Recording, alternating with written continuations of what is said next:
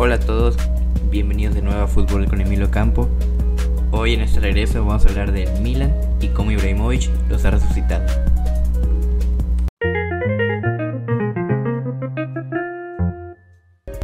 Hola a todos, qué, qué gusto de verdad tenerlos de vuelta. Eh, la gente que me escucha, la verdad muy contento que sigan escuchando. Eh, tras dos meses, más casi dos, más de dos meses, no, no, no tengo el dato sin subir nada, pero pues ya sea por lo que sea, ya esta vez ya, ya regresamos activos, andamos activos. Y estoy probando a ver si puedo cada semana subir un episodio, pero pues es muy probable. Pero pues hoy en este regreso vamos a hablar un poquito del Milan. Cuando hablamos del Milan siempre recordaremos a un equipo plagado de estrellas que marcaron una época no solo en el fútbol europeo, sino en el fútbol mundial. Hoy el gigante italiano parece ser que ha vuelto y estamos aquí para hablar de esto. Eh, todos conocemos el Milan, uno de los equipos más grandes de Europa. El segundo equipo con más Champions del mundo después del Real Madrid que tiene 13. El Milan tiene 7 Champions, ahí está el dato. Y sabemos que el Milan ha pasado por una época de, de historia gris. Realmente los últimos 5 o 6 años había sufrido con lo que es el rendimiento deportivo, lo, ya lo que son problemas financieros, problemas extra cancha, edad de sus jugadores o de la plantilla, son cosas que han hecho que el Milan eh, haya ido en decadencia y eh, hace tres años era muy común verlos en puestos en media tabla. Hoy, en 2020, a punto de caer en 2020, el Milan está luchando en la Serie A el título, si bien sí, vamos a calmarnos. Llevamos 10 jornadas todavía, hay, que ser hay que ser honestos también. Pero el Milan está mostrando un muy buen fútbol y los números en las tablas lo indican. Hoy en este episodio vamos a hablar, de, como mencioné, de ellos. Vamos a analizar un poquito su temporada, cómo van, cómo están jugando, a su análisis táctico, sus alineaciones, sus jugadores, todo. Y al final vamos a hablar un poquito de uno de los principales culpables de este Milan, que es Latan. Pero eso ya más adelante. Bueno, primero que nada vamos a hablar de lo que es su temporada al momento en lo que es la Serie A y en Europa League. Porque si el Milan la temporada pasada, que terminó si no mal recuerdo séptimo o séptimo lugar, sí, creo que séptimo o sexto. Yo, yo creo que sexto. Sexto lugar de la tabla. Y eso le hizo, le valió para poder estar en competiciones europeas este año. Este año el Milan está en un grupo acompañado por el Lille, el Sparta Praga y el Celtic de Escocia un equipo, un grupo, perdón, un grupo para lo que es este tipo de competición muy fuerte. Hay que aceptarlo los, los Lille que o que ha participado en competiciones europeas la, temporada pasada que lamentablemente se quedó fuera. en un grupo que está con el Valencia, con el Chelsea y con el Ajax, un grupo bastante igualado, pero bueno. En lo que es lo que respecta a la Serie A, el Milan está en el primer lugar de la tabla con 9 partidos jugados 23 puntos, una diferencia de gol de 13, un saldo de 7 partidos ganados, 2 empatados y 0 perdidos, con 21 goles a favor y 8 en contra. Unos números bastante buenos si los comparamos con los demás, porque les digo, Milan es primer lugar de la tabla. Abajo de él está el otro equipo de Milan, que es el Inter, que tiene una diferencia de 4 puntos. Tiene 18 el Inter. Todos los equipos tienen, no está, no está como otras ligas que están un poquito desigualados los partidos. No, aquí en Italia están los 9 partidos jugados para todos los equipos. Eh, la tabla, vamos a repasar un poquito la tabla. Como decía, primer lugar Milan con 23. Segundo lugar Milan, Inter de Milán con 18. Tercero Sassuolo con 18 igual, por la diferencia de goles favorece al Inter. Cuarto lugar la Juventus de Pirlo con 17 puntos. Abajo del de Napoli y Roma con 17 puntos igual. Esa es la tabla básicamente. Abajo de la Roma está el, el, Verona. Pero vemos una diferencia de entre el primero y el sexto lugar ya de 6 puntos. El cuarto lugar que es Juventus tiene, le lleva 6 puntos igual al, Milan. Y entre el primero y el segundo son otros 5 puntos. Entonces entendemos que el Milan se ha hecho como ese colchón, ¿no? Ese colchón de estar... Ese, ese lujo de poder dejar ir puntos, que claro es algo que no están haciendo, solo dos empates y 7 y siete victorias y 0 derrotas. Ha demostrado esa consistencia en lo que es el juego del, de los roquinegros.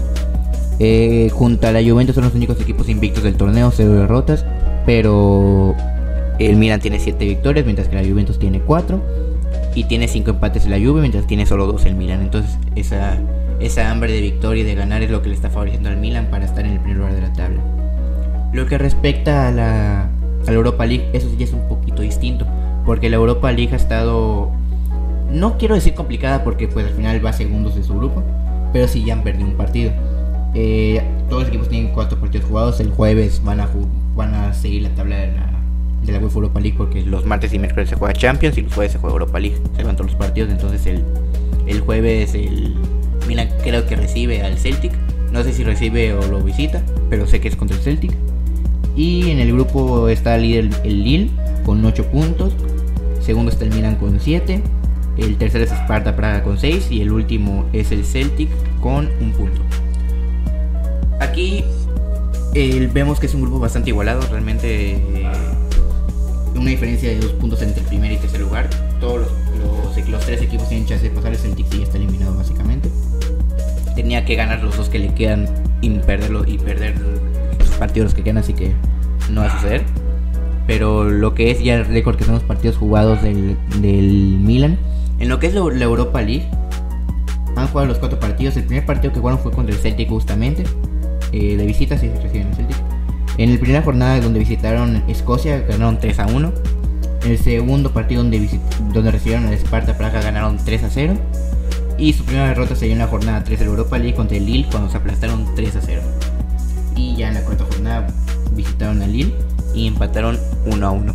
Se dio una mejoría en lo que es la táctica para, para enfrentar a, este equipo francés, pero la Europa League aún no entra en su fase, en su fase importante. La fase importante de la Europa League es octavos de final. Sabemos que hay 16 pero pues normalmente los equipos que se enfrentan ahí siguen, se sigue habiendo una diferencia considerable, pero bueno. En lo que es la Serie A, que aquí es donde está lo interesante. Los primeros tres partidos del Milan fueron contra equipos inferiores, la verdad. El primer, la primera jornada vencieron 2-0 al Boloña, en la segunda vencieron 2-0 al Crotone y en la tercera le ganaron 3-0 al Spezia. Ahí 0 goles recibidos, 7 eh, goles a favor, un muy buen saldo, creo que en ese momento ya eran líderes. Y la primera prueba de fuego fue en la cuarta jornada cuando, cuando jugaron el, el derby contra el Inter, donde se llevaron una victoria por 2 a 1 y es donde muestra la primera prueba de fuego, porque para ser campeón tienes que ganarle a grandes equipos. Y el primer paso fue ganarle al Inter, un equipo que sabemos que se reforzó muy bien con Hakimi, Arturo Vidal, jugadores como Eriksen, como Brozovic, como Lautaro, como Lukaku, porteros como Handanovic, una defensa con Debray, con Bastoni, promesas como Nicolo Varela. No pudieron ante este estilo de juego tan bueno que tiene el que ya más adelante hablaremos de eso, pero pues ahí ya llevan cuatro partidos seguidos. Después en la quinta jornada recibieron a la Roma. Un empate a 3, muy buen partido la verdad. Un empate a 3. Que sí, tal vez pudo, haber reflejado otras cosas, pero bueno, un empate a 3 yo creo que al final cuando estás empatando no estás perdiendo, está muy bien. Sexta jornada visitaron al Udinese, ganaron 2 a 1.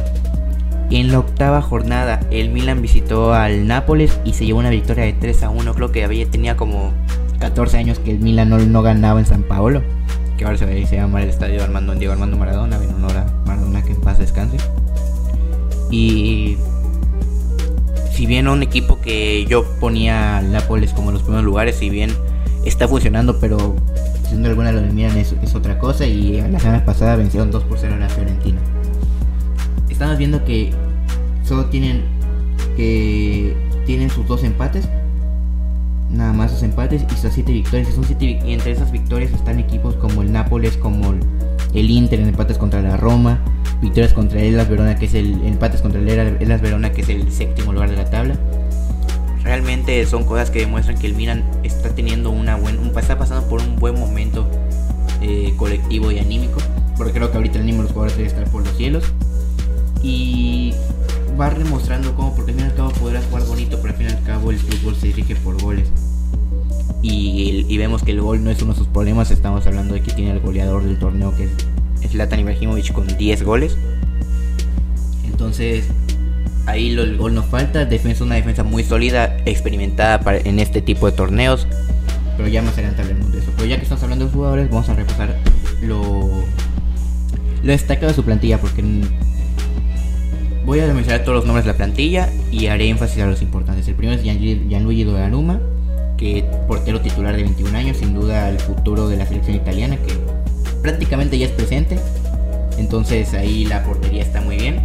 Defensas con Alessio Romagnoli titular, Matteo Musacchio, Simon Kjaer, que, que es el, central titular con Romagnoli. Leo Duarte, Mateo Gavia, Teo Hernández, que es el lateral izquierdo titular, y el lateral izquierdo de la liga con más tiros a puerta. Seguimos con Diego Dalot, David Calabria, que es el lateral derecho titular, Andrea Conti y Pierre Calulu, que eso fue uno de los fichajes. Lo que son los mediocentros, tenemos a Ismael Benacer, que es el principal motor de este equipo en el medio campo. Sandro Tonali, que es el mayor fichaje de esta temporada para el Milan, el joya italiana. Frank Kessi, que es parte importante del, pivote junto a Benacer. Rade Krunic, que es uno de los cambios comunes que hay en la plantilla del Milan. Eh, está Hakan Chalanoglu, que es el mediapunta titular. Brahim Díaz, que fue el refuerzo de préstamo que se trajo en el Madrid, que es una, un fichaje muy acertado para que juegue, para dar ese, esa juventud a la plantilla, esa, chispa. Y a Daniel Maldini, que es el hijo de Maldini, ya, ya lo sabemos, que tiene 19 años. Los delanteros. Eh, aquí realmente prácticamente todos son vitales para este equipo. Tenemos primero a Ante Rebic, que es un jugador polivalente en lo que es el ataque del Milan, ya sea de punta, de volante, de media punta. Rebic puede jugar todo y te va a cumplir bien. Es un jugador bastante intenso en el sentido de, de, meter la pelota, de meter la pierna, de ir ofensivamente, no, no piensa dos veces.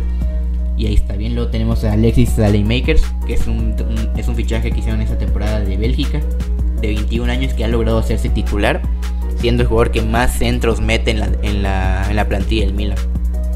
Samu Castillejo, un suplente de 25 años español, ya, ya lo conocemos.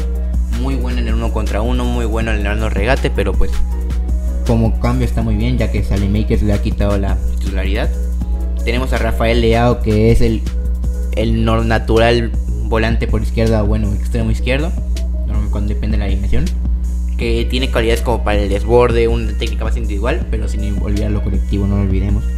Y también tenemos a Zlatan Ibrahimovic, que ya lo conocemos todos.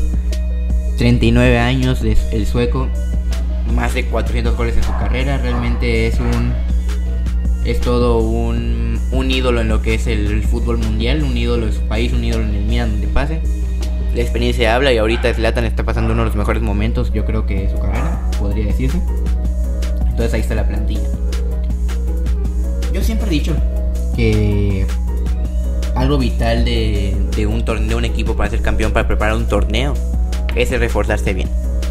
Eh, si bien hay equipos que han sufrido mucho por no fichar Madrid, eh, no, no creo que el no fichar sea una buena, una buena idea, ya que al final un torneo no afronta distintas distintas esperanzas, ¿no? Las lesiones pueden ser algún factor que tenemos presente, vemos casos de Liverpool que tiene una enfermería ahorita.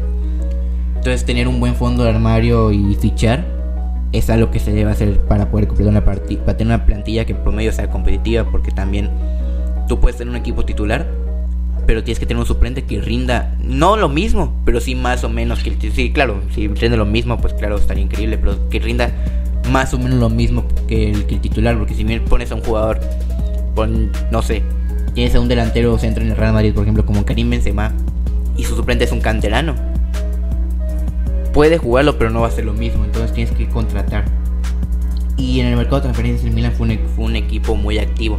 Si bien uno de los problemas, uno de los tantos problemas que tenía el Milan en lo que fue su decadencia fue los problemas de los fichajes, los fichajes que no eran acertados, los fichajes que eran como esa presión de querer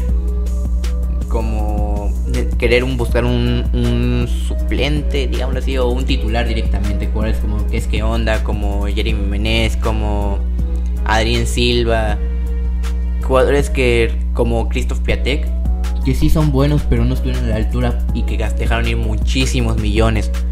Y yo creo que esta temporada, yo creo que fichajes muy acertados. Lo repasamos un poquito. En las altas más relevantes, no voy a decir todas. Las más relevantes fueron Sandro Tonali, del Brescia, que fue que, está en préstamo con opción a compra. Pero aquí la cosa es que Sandro Tonali es la mayor provincia italiana o una de las mayores provincias italianas porque sabemos que actualmente Italia eh, es una selección de futuro. Bastoni, Tonali, Saniolo, Varela, jugadores, jugadores de ese estilo son los que ahorita están tirando para hacer en un futuro y una selección top otra vez. Pero de momento están, están en un futuro y Sandro Tonali es una de las no me atrevo a decir, yo diría que es la, principal joya, pero bueno, de las principales joyas que tiene Italia, equipos como la Juventus, como el Barcelona, como el Inter están, están sonando para fichar al, al, a Sandro Tonali. Lo que es Juventus e Inter sí fue un, un interés real, lo confirmaron las ambas directivas, pero al final fue Milan el que terminó llevándoselo. Eh, hicieron la validación de compra de Ante Rebic, ya un jugador que esto la temporada pasada y que, y que fue pieza clave junto a Zlatan para estar, dejar al Milan en, los puestos de europeos el fichaje de Simon Cager, que también estaba en préstamo, pero pues otra opción de compra por 3.5 millones de euros.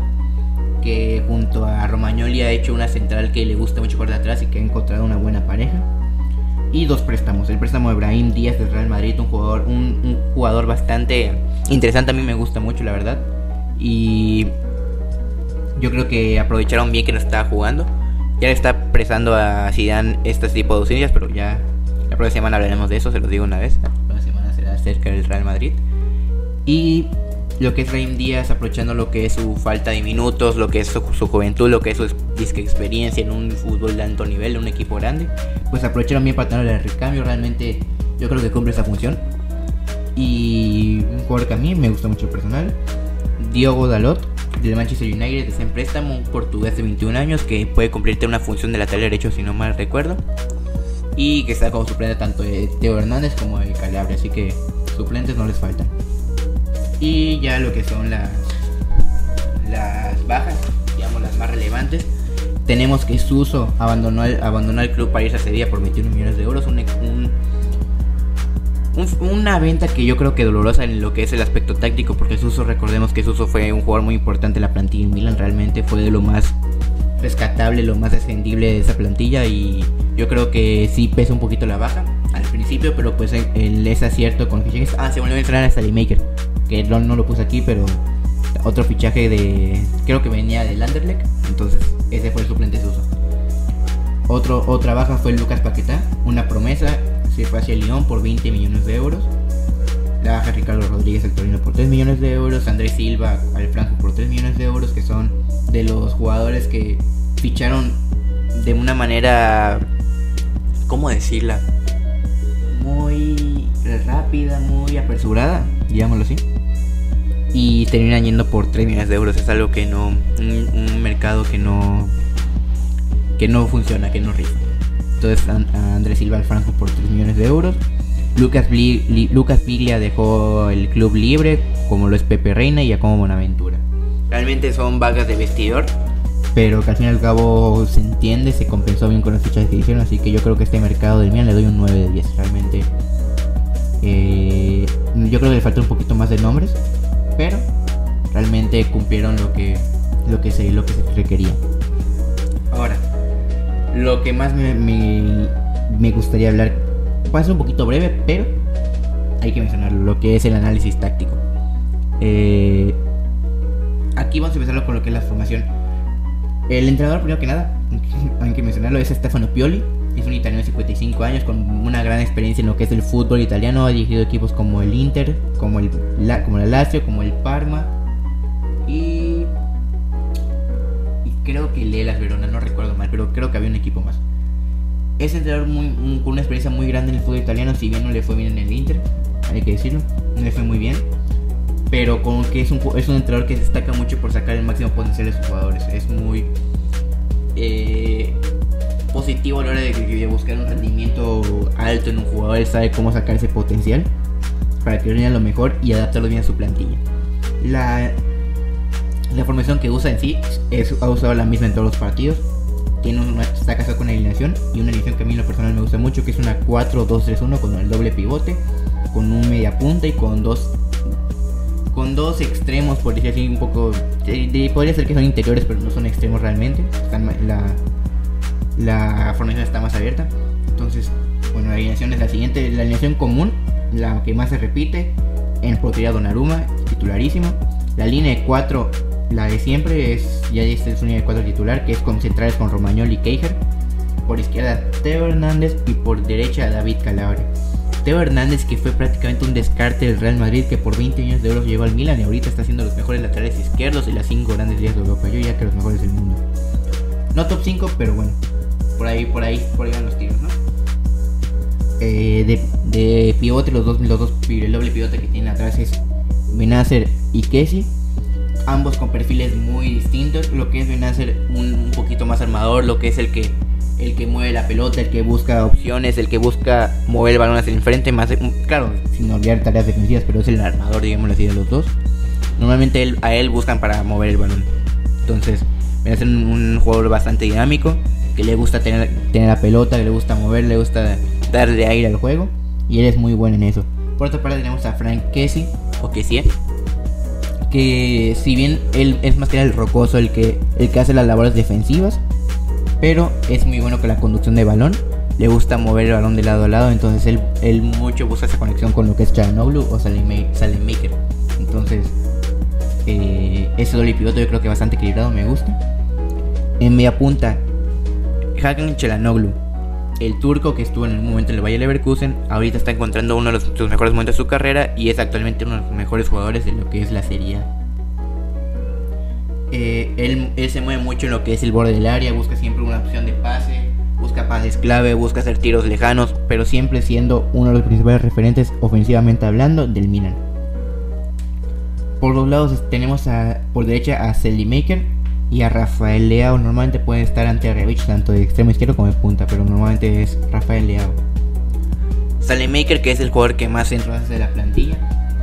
Él siempre busca como esta jugada de hacer un desborde o, aprovechar su, juventud con la velocidad y usar un centro al área para Ibrahimovic o bien para que un rechace para que Charanoglu le pegue. Pero siempre, siempre, siempre, siempre él busca un centro, siendo el jugador, como mencioné, que más centros hace de toda la plantilla.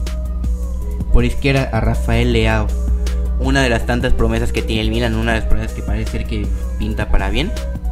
Eh, Rafael Leao que, si bien un perfil un poquito distinto al de Maker pero que busca un poquito más el desborde, un poquito más la técnica individual, un poquito más dinámico, que le gusta tener la pelota, pero tampoco es individualista. Le gusta mucho hacer, hacer paredes con lo que es Slatan o bien un, un bote de Benacer o bien acercarse a Chelanoglu. Siempre busca ese tipo de paredes, pero sí es muy común hacer ver un desborde dentro del área, meterse para, y hacer una diagonal para que alguien le empuje.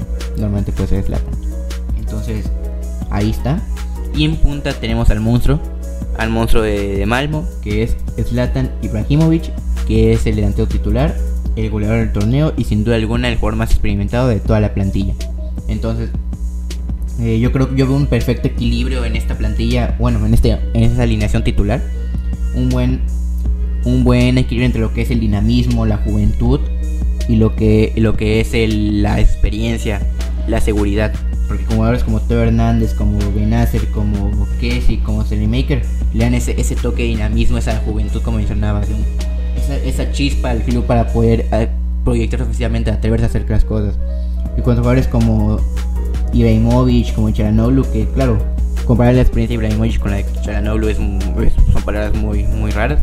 Pero bueno, esa, en el caso de Ibrahimovic, experiencia en general. Ibrahimovic se sabe de todas, todas. Él sabe todo lo que tiene que hacer, todo lo que conlleva jugar en ese tipo de clubes, él no le pesa la camiseta y Charanoglu una experiencia en lo que es el nivel más alto, primera división de Alemania, primera división de, Italia, siempre estuvo en, el momento, en momentos difíciles para el club y ahorita está aquí, manteniéndose como los mejores jugadores de la liga.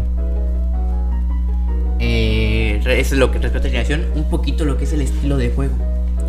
Eh, voy, a, decir respecto a lo que a lo que son seis puntos, seis puntos importantes. Lo que son primero los centrales. Lo que es Romagnoli y Keijer son centrales extremadamente seguros y buenos sacando el balón desde atrás. Son expertos en eso, así le gusta mucho jugar a este Milan. Agarrar el balón de atrás, tocar, tocar un poquito en el, primer, en, el cuarto de cancha, en el segundo incluso, y luego meter esa, esa chispa, esa explosividad en lo que son las bandas y ofensivamente para hacer un ataque rápido, pero sin perder lo que es la, la calma por tener la pelota. Eso, eso me gusta mucho. Iniciar con dos centrales seguros y buenos. Los laterales que se proyectan muchísimo hacia el ataque, más que nada lo que es el, la habilidad de Hernández es más que conocido eso. Se proyectan muchísimo al ataque, pero cuando se pierde una pelota son muy buenas en la presión tras pérdida, que es una de las principales tareas defensivas que cuenta con mina, la presión tras pérdida, la presión de cerrar espacios, el tirarse a presionar a uno, no, no a ir al club de acomodarse porque es muy común ver cómo pone la pelota la, presión la recuperan al, principio. Trata de no dejar que se acomode el, rival otra vez. Entonces eso, eso me gusta mucho. Ya lo mencionaba yo, el doble pivote de Benaceri que es bastante equilibrado, uno como armador y uno como defensivo, el reposo, pero que ambos tienen esas tareas tanto ofensivas como defensivas, ¿no? Ese equilibrio, ese equilibrio que han encontrado yo creo que es una de las principales causas de que el Milan esté donde esté. El Slatan tiende muchísimo a, retrasar un poco para ser opción de paso. Él, para ser delantero, sería mucho llegar a tres cuartos de cancha para buscar una, una opción para Chernobyl, para Maker y directamente para que sí o para, o para Benacer realmente. Él, él un delantero, es un delantero natural, pero que últimamente busca mucho hacer colectivamente para él ser más una opción.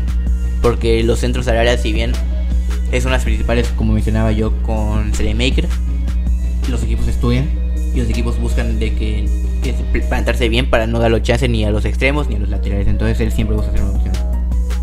Eh, Rafael Leao cubre las acciones desde su como mencionaba. Y Maker por como es de la son un poquito las claves. Lo que este Hernández eh, destaca muchísimo por que es su faceta ofensiva. Muchísimo. Y es, es el defensor que más tiros a puerta tiene en todo el torneo, de toda la liga es, muy conocido por su pegada, entonces muchas veces él, uno de sus movimientos, así normalmente conocemos que los laterales tienen que hacer un desborde, no irse por toda la banda, hacer, hacer una pasada para buscar centros. Su pasada hace eso, es verdad, hace eso, pero también hace una pasada que es iniciar por el medio, por el borde y meterse por el centro, casi delante de Rafael Leao, que como está, él juega por la izquierda. Entonces parece muchas veces un extremo directamente, está muy, muy, en lo, es muy, es muy común entrar al área y cerrar un centro. Entonces, eso es algo, es algo, ese factor sorpresa que tiene el Mira, esa eso, ese estilo de distinto que brinda la plantilla. Chano, bien lo mencionaba, es el jugador con realidad con más oportunidades creadas y con más pases clave. Un pase clave es un, es un pase que, que tú le das a un jugador y que ese, ese, ese jugador termina en disparo. Ese es un pase clave, un, pase que hace que, y que el pase que este termina con un disparo. Es un pase clave y Charanoglu es el jugador que más pases clave ha dado dentro del torneo y el jugador que más oportunidades creadas ha, generado, más que nada para Zlatan. Eh, y ahora lo que es Zlatan. Zlatan es el máximo goleador de la liga, y lo mencionaba con 10 goles. El jugador que más tiros hace y el jugador que más tiros a puerta tiene. Zlatan no perdona, Zlatan tiene una y Zlatan tira. Sabemos que cuando Chuck Norris inventó el teléfono ya tenía tres llamadas perdidas de Zlatan, entonces ya conocemos a este tipo, un auténtico dios del fútbol y Zlatan es vital con el tiene complicaciones. Porque, bueno, como mencionaba mucho, eh, lo mencionaba hace un segundo, el Milan disfruta mucho de lo que es jugar desde atrás, de que tocando tranquilamente para luego ir poquito a poquito, extender esa, esa explosividad del ataque. Pero muchos de esos equipos no permiten eso. Los equipos de, eh, hacen una presión, adelantan líneas y ejercen una presión desde atrás para que los centrales no tengan opciones y tengan que buscar balones largos. Bueno, pues no es problema porque esos balones largos que tienen que los obligan a buscar, no es la primera opción, pero lo hacen. Esos balones largos que tiran, normalmente es buscando Slatan. Entonces, él recibe ese balón ya sea con el pecho, porque tiene tanta técnica y tanta experiencia que sabe cómo recibir el balón con el pecho, con los pies, con la cabeza. Él lo va a bajar. O sea, él no, él no cabecea para, para que no bote, él lo baja. Entonces, ese, ese método de saltar líneas siempre es muy efectivo porque sabemos que Slatan lo va, a poder ganar porque su altura conversar con su experiencia siempre es un, mérito grandísimo que tiene. Y el bajar las pelotas para poder tenerla y abrirla, ya sea directamente con Maker o Leao, o bien eh, descargar con lo que es Kessie o directamente Benacer. Ya, o incluso Charanoglu, pero Charanoglu normalmente está casi a la altura de él, entonces es muy raro que, toquen entre ellos en ese tipo de juegos. Y básicamente así fue el Milan. Y quiero hacer énfasis algo. En el título está Ibrahimovic resucita al Milan, no vibra cadabra. Quiero hacer énfasis a lo que es el rendimiento del equipo en la segunda etapa con de Ibra. Sabemos que Zlatan llegó al Milan en 2019 y es, fue un fichaje bastante no polémico, no no en el mal sentido la palabra de que, de que lo criticaban, pero fue, fue muy arriesgado por la edad que tenía el jugador. Realmente 39 años es algo difícil, difícil eh, para el fútbol. Y, pero bueno, lo que son sus primeros 30 partidos es Latan en su segunda etapa con el Milan, claro. En sus primeros 30 partidos cuenta con 22 goles y 7 asistencias, siendo 5 de esta temporada. 22 goles y 7 asistencias, números mejores que muchos delanteros que conozco. Pero números de jugador de 26 años. Está, ahorita tiene más goles que Cristiano Ronaldo en esta liga y aquí, más que lo físico, habla de la experiencia, la calidad técnica. Él sabe cómo se juegan este tipo de torneos, cómo se juegan este, este tipo de equipos y cómo se juegan este tipo de ligas. Entonces aquí se está reflejando todo eso. Desde que Zlatan llegó al club, en su segunda etapa, insisto, esto es en su segunda etapa, porque vemos que, que Zlatan ya había jugado en Milan en 2010 hasta 2012. En su segunda etapa, en esta 2019, el club ha jugado 39 partidos, después ha ganado 26, empatado 10 y solo perdido 3. Y antes de que él llegara ya habían perdido 8. Entonces se ve cómo Zlatan pesa tácticamente, ofensivamente y es líder del vestidor. Claro, yo quiero tener un líder del vestidor que Navidad me regala PlayStation, para los, que no lo sepan, pues en Navidad hace poco Zlatan le regaló una PlayStation 5 a, todos los jugadores de la plantilla. Y pues claro, gusta que Zlatan sea mi tío, pero pues a ver qué, a ver qué se puede hacer, ¿no? Pero sí, eh, Zlatan refleja totalmente lo que es el ese hambre de querer triunfar, ese hambre de querer ser el mejor siempre, claro, no diría que en silencio, porque Zlatan el silencio no es su principal virtud y nunca lo será, pero bueno, Zlatan sin tantos reflectores, digámoslo así, ha estado en ha estado a la altura de los mejores jugadores del mundo. Un poquito repaso de las estadísticas generales de Zlatan. Zlatan ha, metido un total de 496 goles y 192 asistencias en toda su carrera desde 1999 hasta la actualidad. Pasó poco tres temporadas en el Malmo, 4 en el Ajax, 2 en la Juventus, 3 en el Inter de Milán, 2 en el Barcelona, 2 en su primera etapa con el Milan, 4 en total con estos dos, 4 en el PSG, 2 en el Manchester United y 2 en la Galaxy. El era goleador histórico del PSG antes de que después de que se fue Cavani lo superó. Pero tuvo 18 goles en el Malmo, 48 en el Ajax, 26 en la Juventus, 66 en el Inter, 22 en el Barcelona, 56 en su primera etapa con el Milan, 156 con el PSG, 29 con el Manchester United, 53 con la Galaxy y ahorita lleva 11 en su segunda etapa con el Milan. Eh, en, ese torneo, perdón. Y realmente Zlatan ha sido pieza fundamental en lo que es el, fútbol moderno de hoy, ya que Zlatan cuenta que en lo que fue el Ajax con dos ligas, una copa y una supercopa, en el Inter tres ligas y dos supercopas, en el Barça una liga, dos supercopas, una supercopa de Europa y un mundial de clubes. En su primera etapa con el Milan una liga y una supercopa. Con el PSG cuatro ligas, dos copas, tres supercopas y tres copas de la liga. Y con el Manchester United una supercopa, una copa de la liga y una UEFA Europa League. Y sí, Zlatan no tiene Champions, tiene tiene más Champions en Nottingham Forest que Slatan. Es triste, pero cierto. Tiene más, más, ¿cómo dice? Más Champions en este de Bucarest que Slatan. Pero bueno, total. Eh, Slatan cuando se ve al espejo no, ves, no ve nada porque Slatan solo hay uno, así que eso ya lo sabemos. Eh, pues yo llegamos a, al fin de este episodio, este regreso. Después de este parón de escolar, digámoslo así, porque sí, pues bien la, la escuela no, no me lo permitía por las tareas y lo que sea, pero realmente lo importante es que estamos de vuelta. Eh, estoy seguro que estaré subiendo un episodio cada semana, prácticamente. La próxima semana hablaremos del Real Madrid y porque la situación que está, que está abortando, no digo más. Pero ahí lo dejo. Muchísimas gracias por esperarme, la verdad, muchísimas gracias a los pocos oyentes que tengo, los agradezco muchísimo, mis amigos, de verdad lo valoro muchísimo. Entonces, Gracias por todo, de verdad. Y tengan un increíble día, de verdad. Los aprecio. Cuídense. Adiós.